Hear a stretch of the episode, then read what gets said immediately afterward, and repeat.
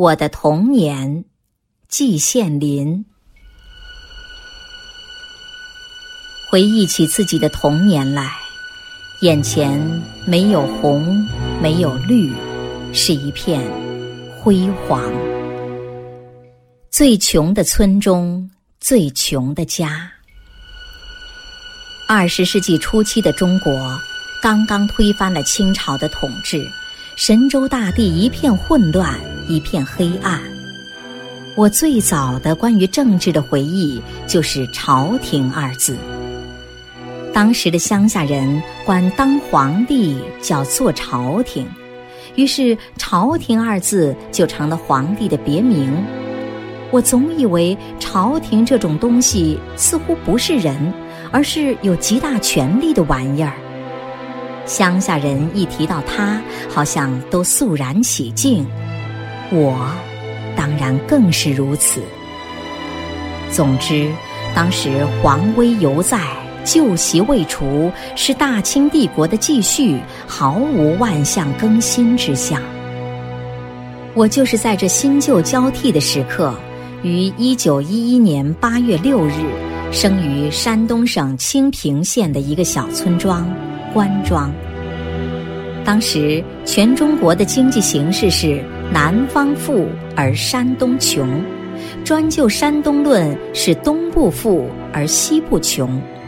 我们县在山东西部，又是最穷的县；我们村在穷县中是最穷的村，而我们家在全村中又是最穷的家。父辈们，我们家据说并不是一向如此，在我诞生前，似乎也曾有过比较好的日子。可是我降生时，祖父祖母都已去世。我父亲的亲兄弟共有三人，最小的一个送给了别人，改了姓。我父亲同另外的一个弟弟，孤苦伶仃，相依为命，房无一间，地无一垄，两个无父无母的孤儿，活下去是什么滋味？活着是多么困难，概可想见。他们的唐伯父是一个举人，是方圆几十里最有学问的人物，做官做到一个什么县的教育，也算是最大的官。他曾养育过我父亲和叔父，据说待他们很不错。可是家庭大，人多是非多，他们俩有几次饿得到枣林里去捡落到地上的干枣充饥。最后还是被迫弃家出走，兄弟俩逃到济南去谋生。我父亲和叔父到了济南以后，人地生疏，拉过洋车，扛过大件儿，当过警察，卖过苦力。叔父最终站住了脚，于是兄弟俩一商量，让我父亲回老家，叔父一个人留在济南挣钱，寄钱回家，供我的父亲。过日子，每天最高的享受。我出生以后，家境仍然是异常艰苦，一年吃白面的次数有限，平常只能吃红高粱面饼，没有钱买盐，把盐碱地上的土扫起来，在锅里煮水腌咸菜，什么香油根本见不到。一年到底就吃这种咸菜。举人的太太，我管她叫奶奶，她很喜欢我。我三四岁的时候，每天一睁眼，抬腿就往村里跑，跑到奶奶跟前，只见她把手一卷，卷到肥大的袖子里面，手再伸出来的时候，就会有半个白面馒头拿在手中，递给我。我吃起来仿佛是龙肝凤髓一般，我不知道天下还有比白面馒头更好吃的东西。这白面馒头是他的两个儿子特别孝敬他的，他喜欢我这个孙子，每天总省下半个留给我吃。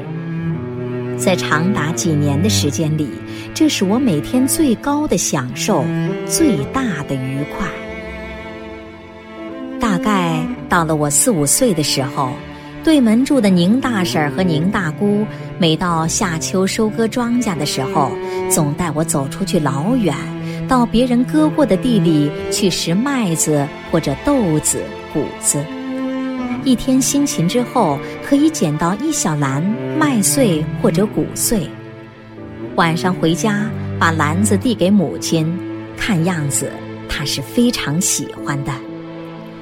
有一年夏天，大概我拾的麦子比较多，他把麦粒磨成面粉，贴了一锅死面饼子。我大概是吃出味道来了，吃完了饭以后，我又偷了一块吃，让母亲看到了，赶着我要打。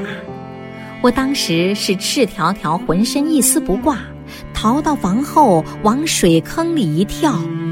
母亲没有法子下来捉我，我就站在水中，把剩下的白面饼子尽情的享受了。现在写这些事情还有什么意义呢？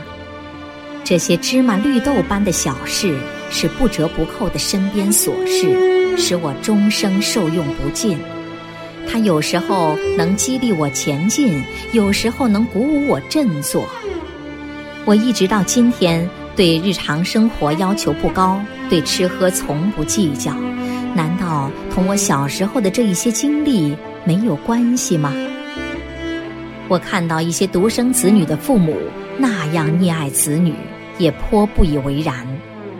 儿童是祖国的花朵，花朵当然要爱护，但爱护要得法，否则无异于坑害子女。开始认字，不记得是从什么时候起，我开始学着认字，大概也总在四岁到六岁之间。我的老师是马景公先生。现在我无论如何也记不起有什么类似私塾之类的场所，也记不起有什么百家姓、千字文之类的书籍。我那一个家徒四壁的家就没有一本书，连带字的什么纸条子也没有见过。反正我总是认了几个字，否则哪里来的老师呢？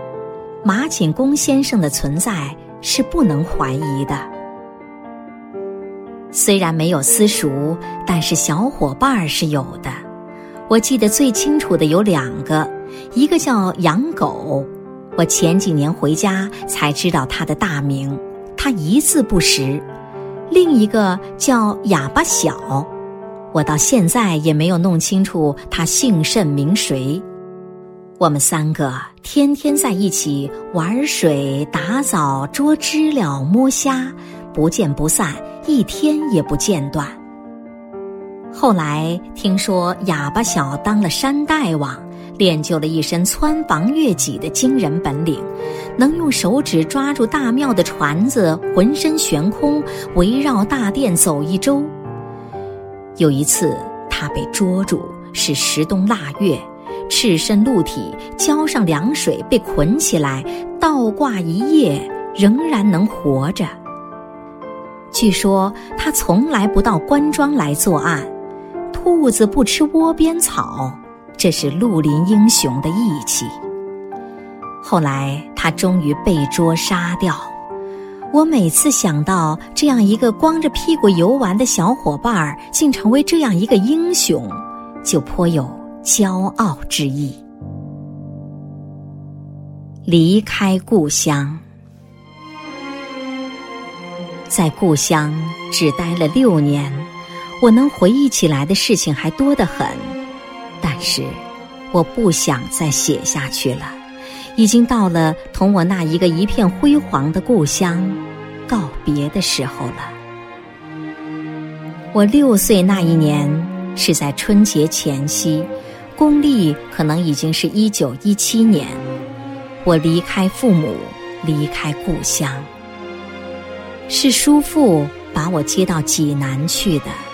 叔父此时大概日子已经可以了，他兄弟俩只有我一个男孩子，想把我培养成人，将来能光大门楣，只有到济南去一条路。这可以说是我一生中最关键的一个转折点，否则我今天仍然会在故乡种地。这当然算是一件好事，但是好事也会有成为坏事的时候。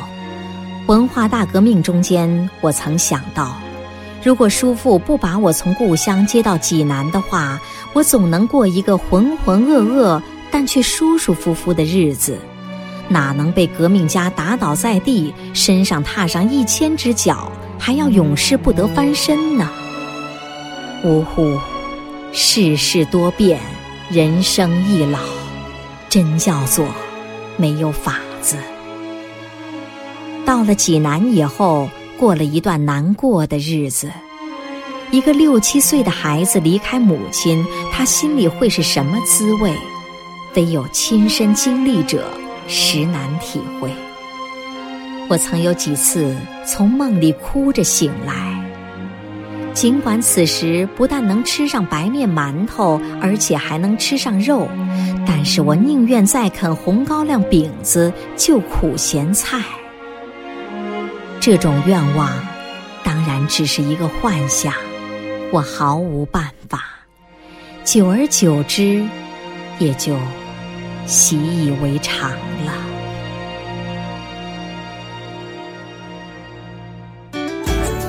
更多课文，请关注微信公众号“中国之声”。